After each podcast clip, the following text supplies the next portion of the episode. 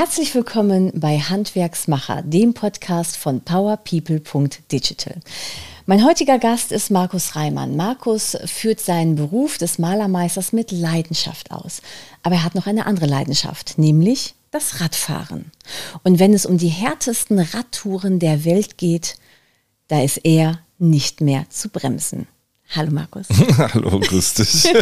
Markus, dein erstes Fahrraderlebnis, kannst du dich daran erinnern? Ja, tatsächlich sehr gut sogar. Erzähl mal. Das ist, äh, ja, ich glaube, da war ich, also so geschätzte vier oder vielleicht auch fünf Jahre alt, ich weiß mhm. nicht genau. Das war auf, äh, da haben meine Großeltern noch gelebt, die in, in Wittler auf der Bockumer Straße. Und äh, die haben da einfach so eine, ähm, so eine Hofeinfahrt gehabt. Und die, also dieses, was heißt, also diese Zufahrt zur Garage, die ging mhm. halt von der Straße, von der Bockumer Landstraße, das waren bestimmt 50 oder 70 Meter, relativ lang. Und äh, Großeltern und so weiter, alle wie sie da waren, haben, glaube ich, gegrillt und saßen im Garten und konnten mich überhaupt gar nicht sehen. Und dann stand da irgendwie so ein kleines Fahrrad rum. Und dann habe ich mir geschnappt und habe mich draufgesetzt und äh, irgendwie nach einer Stunde ging's und dann bin ich also den ganzen Nachmittag da diese Anfahrtsweg hoch und runter gefahren. Ja. ja, aber früh übt sich. Und du hast, du hast ja auch keine Angst. Naja, also beim Radfahren nicht, ja. Wie viele Fahrräder hast du bis jetzt? Ja, das ist quasi so eine äh, Betrachtungsweise, aber es sind schon auf jeden Fall elf. Ja. Dann gibt es halt noch so zwei, drei so halbe Leichen oder Räder, die zusammengebaut werden müssten, aber fahrtüchtig sind, sind elf. Ja. Und wie, wie fährst du die? Ich meine, jeden Tag ein anderes Rad. Ist das so, wie ich meine Schuhe wechsle oder wie, wie machst du das? Nein, das ist äh, auch ein bisschen so eine Sammelleidenschaft, beziehungsweise halt auch dann so Räder, die man dann die vielleicht durch ein neues ersetzt wurden, aber dann, ich will die auch nicht unbedingt abgeben, weil für gebrauchte Räder kriegt man einfach nur ähm, gar nichts. Sehr, ja, ja, man kann auch sagen, genau, fast gar nichts. Ja. Und dann aus dem Grunde, und solange ich den Platz habe und die Möglichkeit habe, ähm, dann äh, lasse ich die lieber da stehen. Aber du schreib, du schraubst auch selbst daran, oder? Ja, ich bin äh, zugegebenermaßen nicht so der äh, Schrauber. Nee. Also ich habe nur mal an. Genau, ich fahre eigentlich lieber und äh, also von daher, das ist, äh, ich habe noch so verschiedene andere Sachen im Kopf, aber so Schrauben steht da nicht bei mir ganz oben auf der auf der Liste, weil zum Beispiel bei den neuen Rädern ist es auch so, dass da immer mal wieder auch neue Werkzeuge irgendwie oder für den für die Kette, also wenn ich wirklich im Training bin, dann brauche ich alle zehn Wochen eine neue Kette und dann muss ich sowieso, äh, wenn ich mir nicht jedes mhm. Mal den neuen Nietenzieher da kaufen möchte, mhm dann gebe ich das zur Inspektion ab, dann machen die direkt den Rest noch mit und mhm. ähm, nee, aus dem Grunde, also das ist nicht so mein, mein, äh, mein Spaß. Nee. Aber den, den Spaß des Fahrradfahrens, den lebst du schon richtig, äh, ne? Ja, also ähm, ich habe halt früher schon immer sehr viel Sport gemacht, also ähm, äh, Fußball, Handball, Leichtathletik und dann ging es halt irgendwann, als ich dann irgendwann mit der Lehre anfing, war es dann also so, dass die, ich sage jetzt mal, diese Spaßvögel dann schon mal ähm, um 9 Uhr sonntags äh, äh, Anpfiff für ein Spiel. Also ich habe Handball gespielt ja, okay. bei unserer großen Fortuna in Düsseldorf und äh, 9 Uhr Anpfiff hat dann bedeutet für mich, dass ich eigentlich auch um halb sieben aufstehen muss, also mhm. fast so früh äh, wie als äh, unter der Woche, wenn ich zur Arbeit äh, mhm. fahren darf. Und dann habe ich also gesagt, ey, das, äh, dann habe ich mir halt einfach ein Rennrad gekauft. So. Um da mal schnell hinzufahren, oder Nee, wie? nicht um so. da mal schnell hinzufahren, sondern ich habe dann also mit diesem Mannschaftssport komplett ja. gebrochen. Ja. Und äh, bin dann aber eigentlich immer nur kleine Runden auch gefahren. Mhm. Auch immer nur bei schönstem Wetter. Es, mhm. mussten, das dürfte auch nie eine Wolke am Himmel sein. Bin auch immer die gleiche Runde gefahren. Und das hat sich dann irgendwann so mit den Jahren, da bin ich vielleicht auf 2.000, 3.000 Kilometer die Woche gekommen. Und das hat sich dann irgendwie immer ausgeweitet. Also seit weiß ich nicht, seit 20 Jahren fahre ich, glaube ich, mindestens 10.000 im Jahr und mhm. jetzt sind es auch schon mal 15.000 oder 19.000. Ne? Und das ist dann halt Hardcore. halt immer mehr geworden ja. einfach. Ne? Also vom Sonntagsfahrer zum Immerfahrer, ja.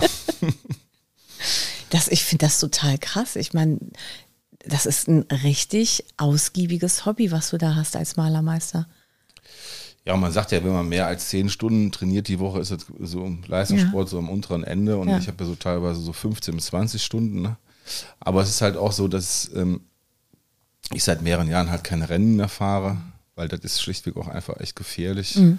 und äh, bedeutet auch wirklich äh,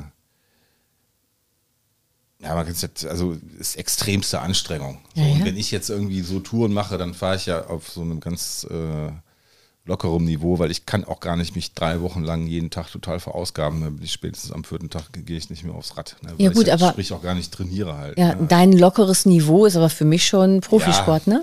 Ja, im Prinzip so von der von der Länge halt. Ja. Ne? Aber jetzt so von der Belastung her ist das jetzt eigentlich nicht so, weil ich fahre halt immer dann in so einem 120er, 130er Pulsbereich. Das ist jetzt nicht so, das kann man machen. Mhm. Es ist halt nur die Frage, kann man das jetzt zwei, vier, sechs oder meinetwegen wie ich zehn Stunden, äh, drei Wochen lang. Das ist halt so der Punkt. Aber jetzt ja. die Belastung selber an einem Tag ist Ja. jetzt nicht so, oder zumindest ist von der Intensität her nicht so äh, hoch, eher von der Länge halt. Mhm.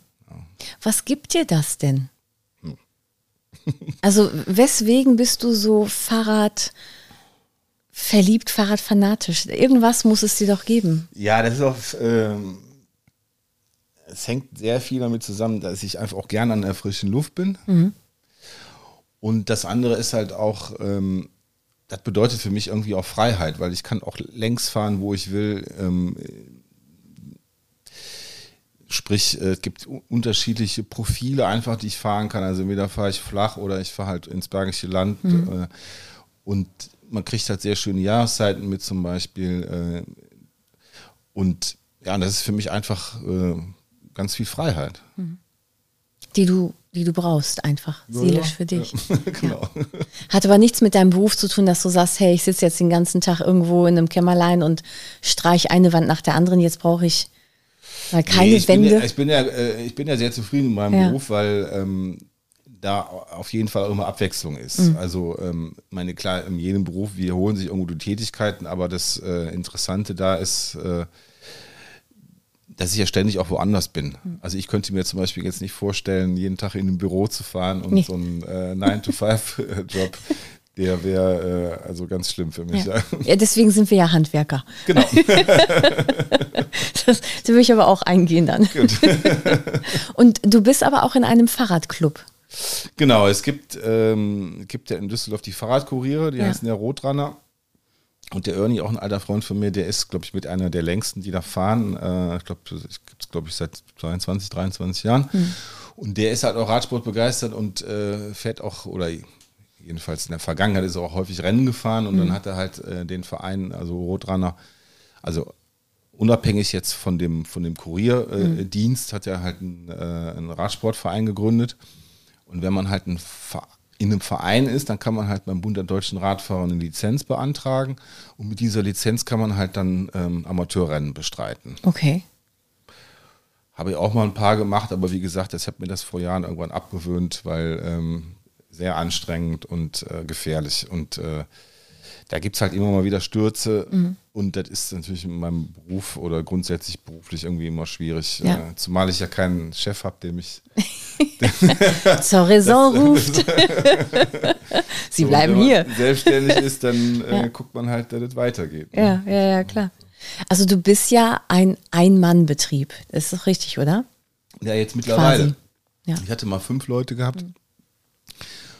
Und äh, jetzt aus verschiedenen Gründen hat sich das jetzt wieder äh, reduziert, Mhm. aber hat äh, tatsächlich für mich den riesen Vorteil, dass ich dadurch halt auch einfach viele Freiheiten habe. Mhm. Und zeitlich das auch anders organisieren kann, als wenn ich Angestellte hätte. Ja. Genau, ich wollte nämlich zu einer besonderen Freiheit zurückkommen. Ähm, du hattest erzählt, dass du auch bei La Huerta mitgemacht hast. Genau. Bei einem der härtesten Radrennen, die ich jetzt als Amateur, Amateurin von außen mal so beurteilen kann. Das ist das Radrennen halt in Spanien. Bei sengender Hitze und Spanien ist nicht Norwegen.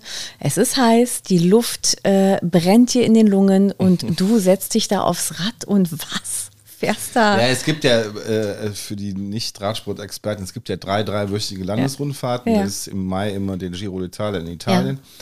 Dann halt die Tour de France in Frankreich im Juli und äh, normalerweise dann im September die äh, Vuelta de España. Und äh, ich bin ja äh, 2017, als die Tour de France hier in Düsseldorf losging, bin ich die auch gefahren, also auch nach demselben Strickmuster wie jetzt die Vuelta. Also einen Tag vor den Profis mache ich die komplette Etappe mit dem Fahrrad.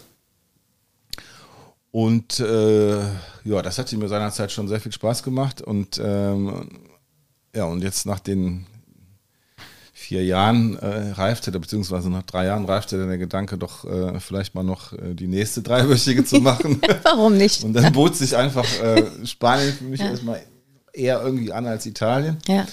Und es ist tatsächlich so, dass obwohl sind alle drei Wochen auch alle über so, so 3300, 3500 Kilometer, sind auch ungefähr auch ähnlich so von der Höhenmeter, sind jeweils so rund 50.000 und ähm, aber es ist tatsächlich so, dass äh, ich habe es bisher auch nur gelesen, dass die Vuelta oder auch der Giro tatsächlich schwerer ist vom, vom Fahren her. Und jetzt weiß ich auch, warum das ist.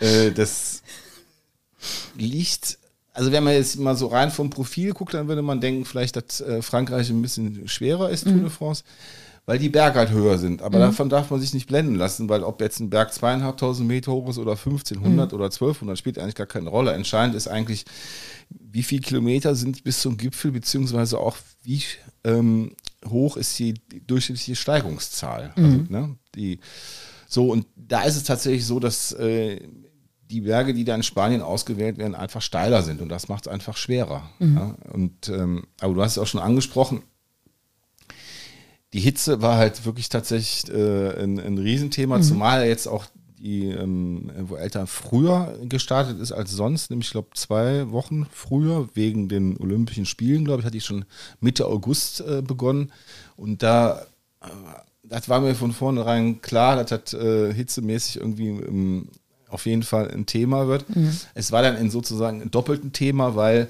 nämlich auch äh, also in Spanien ist es im August sowieso heiß, klar, weiß man, aber auch es war halt äh, Hitzewelle in Spanien. Und mhm. wenn wir in Spanien von Hitzewelle reden, dann ist es richtig knackig. Ja, wollte ich gerade sagen. wenn wir Spanier von Hitze sprechen, dann ist aber Land unter. also ich bin ja drei Tage vorher angereist und das war tatsächlich so, dass da, da waren wirklich, ich kann mir das eigentlich gar nicht mehr vorstellen, aber es waren 38 Grad im Schatten.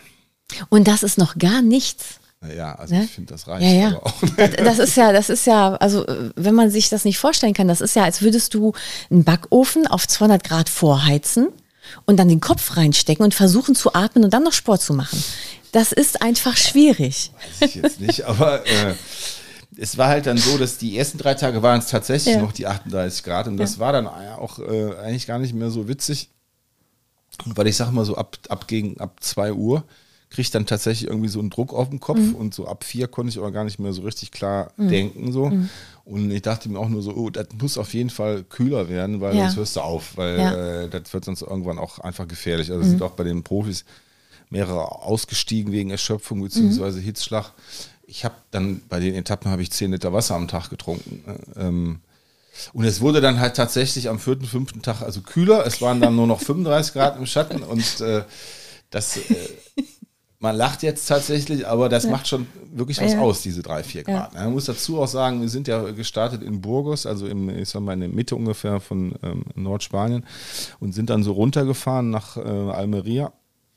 Und da ist auch weit und breit kein Baum. Also äh, das heißt also äh, wirklich den ganzen Tag in der Sonne. Vollpower, ja. Deswegen frage ich mich die ganze Zeit, wie bereitest du dich denn dann auf so eine Tour vor? Ich meine, du kannst doch nicht eine Woche vorher anreisen, schon mal testen, schaffe ich das die Tage, schaffe ich diese, diese Frequenz in der Zeit und so weiter. Wenn du in Deutschland trainierst und dann nach Spanien fährst und da so eine Wurst machst, ja, wirklich simulieren kann man das ja sowieso nicht. Ich mhm. meine, ich habe, äh, als ich 2017 in Tour de France gefahren bin, war mir ja völlig unklar, ob das überhaupt schaffbar ist. Mhm. So jetzt in meinem Kontext. Ne? Mhm. Also ich hatte ja eben schon mal erzählt, so wie viel ich äh, fahre oder trainiere. Ich meine, wie gesagt, das ist ja schon ein ganz ordentliches äh, Pensum, wenn man so 15 oder äh, 20.000 Kilometer im Jahr fährt. Das ist aber, ähm, aber trotzdem damit jetzt noch nicht quasi in Anführungsstrichen bewiesen, ob man das schaffen kann oder mhm. nicht, weil natürlich die drei Wochen, das ist schon sehr komprimiert. Ja, da sind die Etappen im Prinzip zwischen 160 und über 200 Kilometer und das halt drei Wochen am Stück, beziehungsweise das sind zwei Ruhetage. Mhm.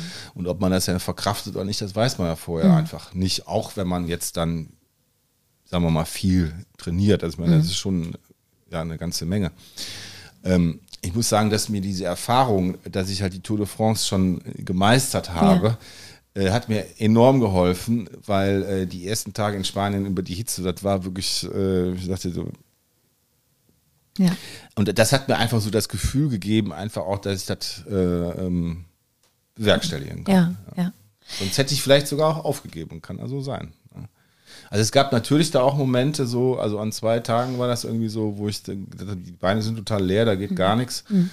Und äh, dann ist es aber tatsächlich so, man äh, einfach weiterfahren und mhm. nach ein, zwei Stunden kommt das irgendwie wieder. okay, gut, dann mache ich das auch demnächst so, wenn ich durch die Stadt fahre zum Einkaufen. Gut, du musst ja nach Köln fahren. Was ich besonders also bewundernswert bei dir finde, ist ja, dass du dann, um halt solche Rennen fahren zu können, wirklich deinen Betrieb schließt. Oder ich meine, du gehst ja einfach. Es ist keiner da, der deine Arbeit macht. Wie machst du das? Ja gut, die, die, Termine, die kann ich ja vorher festlegen und für ja. die Zeit, wo ich weg bin, gibt es halt äh, keine freien Termine. Ja. Und ansonsten äh, nehme ich ja mein Telefon mit und dann heißt ich... Äh, bin in Spanien. Genau. So, äh, in ich drei Wochen nicht. rufen sie zurück. Ja? ich bin gerade auf einem Berg. Genau. so, also es ist ja nicht so, dass die Kommunikation da jetzt komplett abbricht, sondern äh, ich abends arbeite ich die Liste ab und ja. ähm, wenn dann einer sagt, ja, kein Problem, äh, kommen Sie in drei Wochen vorbei, dann mache ich das. Und wenn das dringend ist, dann bin ich halt raus. Ja. Aber also kriegst du von deinen Kunden oder von deinen Mitmenschen eher ein positives Feedback oder zeigen die alle den Vogel und sagen, was machst du da? Ja, das ist ganz unterschiedlich natürlich, aber mhm. in der Regel würde ich eher, ist es glaube ich eher Ersteres. Ne? Das ist ja auch so ein bisschen verbunden damit, wenn ich das mal in einem Nebensatz äh, anmerken darf, dass ich auch da Geld sammle für Kinderfahrräder ja, in genau. Afrika, in ja. Burundi. Die Aktion heißt also äh, Burundi Bikes, mhm. wenn da einer mal gucken will auf Facebook oder Instagram. Ähm, habe da jetzt 5000 Euro gesammelt. Ja. Und ähm, das ist ganz schön, weil dann müssen die Kinder, da gibt es ja in der Regel keine Helikoptereltern, mhm. aber keine Öffis. Das heißt also, die können dann mit dem Fahrrad zur Schule fahren und müssen ja. nicht irgendwie ein oder drei Stunden zur Schule laufen. Ja. So. Und in Verbindung, äh, das, äh, da sagt jetzt natürlich keiner irgendwie, das ist aber eine doofe Aktion. Also in der Regel. Ne? Ja, und selbst die, die es dann sagen, die können sehr gerne mal ein Rad spenden. Genau, beziehungsweise mit dem muss ich auch nicht reden. Äh, richtig, nein, das finde ich total geil. Also ich feiere dich gerade innerlich ab. Und vor allen Dingen, wenn du bedenkst, du hast ja elf Fahrräder, drei benutzt du vielleicht nur, dann hast du ja auch wieder äh, die Möglichkeit, da mal ein Fahrrad abzudrücken, wenn es jetzt kein Geld ist. Also es gibt ja immer die Möglichkeit, für die, die jetzt nicht Fahrradfahrend Gelder generieren können, wollen, ähm, dass sie da irgendwie eine Spende abdrücken oder wie, wie funktioniert das da? Ja, ja, das geht über Spenden. Ja. Ja. Wir hatten auch mal überlegt, ich meine, äh, dass man halt im Prinzip hier Räder sammelt, die repariert ja. und in einen Container packt und dann hinschickt. Das Problem ist einfach nur, die Containerkosten sind so hoch, äh, mhm. das, äh, das, macht einfach gar keinen Sinn. Mhm. Also ich habe ja jetzt am, ähm, ja, dann wird ja leider, der Podcast wird, glaube ich, erst im Januar gesendet. Jetzt im Dezember ist in der Filmwerkstatt also ein, ich habe ja dann auch vielleicht noch zur Erläuterung ähm, ein Begleitfahrzeug. Mhm sprich ein Wohnmobil, den also ähm, Freunde dann von mir fahren und der Andrew Uhlemann, der hat jetzt eine Dokumentation gemacht, die mhm. wird jetzt gezeigt am 17. Die kann man dann auch sicherlich bei, äh, wie heißt nochmal, dieses äh, YouTube, glaube ich, wie da heißt wird die dann noch? reingestellt auch. Ne? Und dazu gibt es dann, ich habe letztlich unseren Oberbürgermeister mal kennengelernt ja. und ähm, habe ihm dann von meiner Aktion erzählt. Und jetzt habe ich also auch von der Stadt Düsseldorf beziehungsweise vom Fundbüro mhm. Räder zur Verfügung äh, gestellt bekommen. Die sind wir gerade am, also ich mit meinen Freunden am mhm. reparieren. Ich bin ja nur so ähm, begleitend dabei und putze die Räder dann schön mhm. und die werden auf dem Abend auch versteigert. Und äh, dann gibt es noch eine Lesung und auch ein DJ-Set irgendwie ein bisschen zum Tanzen. Und, ähm, und da hoffe ich, dass halt nochmal so ein paar Euro in die Kasse reinkommen. Ja. Und das noch so jetzt nach hinten auch so abzurunden. Und äh, Schön. Das, also alle, die dann da irgendwie dran teilgenommen haben, da irgendwie auch nochmal so ein Feedback kriegen. Oh, cool. Was steht jetzt so als nächstes bei dir an oder welche Touren stehen so als nächstes bei dir an? Hatten wir eben ähm, drei dreiwöchige Landesrundfahrten, gibt es, glaube ich. Ja. Dann würde eigentlich der Giro noch fehlen, der Giro d'Italia. den du auch auf die, definitiv dann machen möchtest, oder? Ja, ich weiß noch nicht. Das Problem bei dem Jimbo ist, der ist eh nicht schwer auf ja. Älter und äh, das andere, ähm, ähm, ja, Handicap ist sozusagen, dass die, äh, dass der immer Mai ist. So, und wenn man jetzt mal davon ausgeht, dass man mal vier Monate vorher mal richtig trainieren muss, dann ja. sind das eigentlich eher so Monate, wo ja. man ähm, hier nicht so richtig gut Rad fahren kann. Also ja. Januar, Februar ist dann schon eingeschränkt. Also wenn es dann äh, Kälte geht noch, wie letztes Jahr, zwei Wochen Schnee, geht quasi fast gar nichts. Mhm. Aber wenn das jetzt, äh, also Kühle und, und, äh, und vor allen Dingen aber halt auch Niederschlag, äh, also sprich, wenn ich ja nicht richtig zum Training komme, dann brauche ich da auch nicht äh, antanzen. Ne? Insofern äh, hatte ich mir jetzt eigentlich auch die Vuelta ausgesucht, weil die halt vom, vom Trainingsablauf her natürlich viel ähm, einfacher ist, sozusagen Machbarer. umzusetzen. Ja, ja. Gibt's denn das wäre schon nochmal, äh, also dann hätte ich quasi alle drei dreiwöchigen Landesrundfahrten. Ja, und hey, warum nicht? Als, man muss ja nicht nur Fahrräder sammeln. Gibt es denn außerhalb von den ganzen Touren noch einen Traum, den du dir noch so erfüllen möchtest? Ja, ähm. Hm. Ein zwölftes Rad. Nee. nee, nee. nee, der interessanter fände ich dann, also ich war ja auch schon mal äh, in äh, Mittelamerika auch ja. mit dem Fahrrad, äh, so in Guatemala sind wir da rumgefahren. Und ich, da gibt es ja diese Panamerika, also die mhm. Straße, die geht ja von ganz oben bis ganz unten. Und, aber ich würde ganz gerne da einsteigen und noch weiter Richtung, ähm, also dann durch Mittelamerika und dann weiter runter, so mhm. Amerika, so, so, das so Chile und so, das würde mich, glaube ich, auch noch sehr interessieren. Das wäre noch was. Ja. Dann wünsche ich dir für deine ganzen Touren und für alles, was du machen möchtest, immer ein ordentliches Fahrrad. ja, das, danke. Schön, dass du da warst. Sehr gerne, danke dir. So, und wer mehr Geschichten hören möchte rund ums Handwerk und rund um die Handwerksmacher, der schwingt sich jetzt aufs Rad und folgt diesem Kanal. Bis zum nächsten Mal.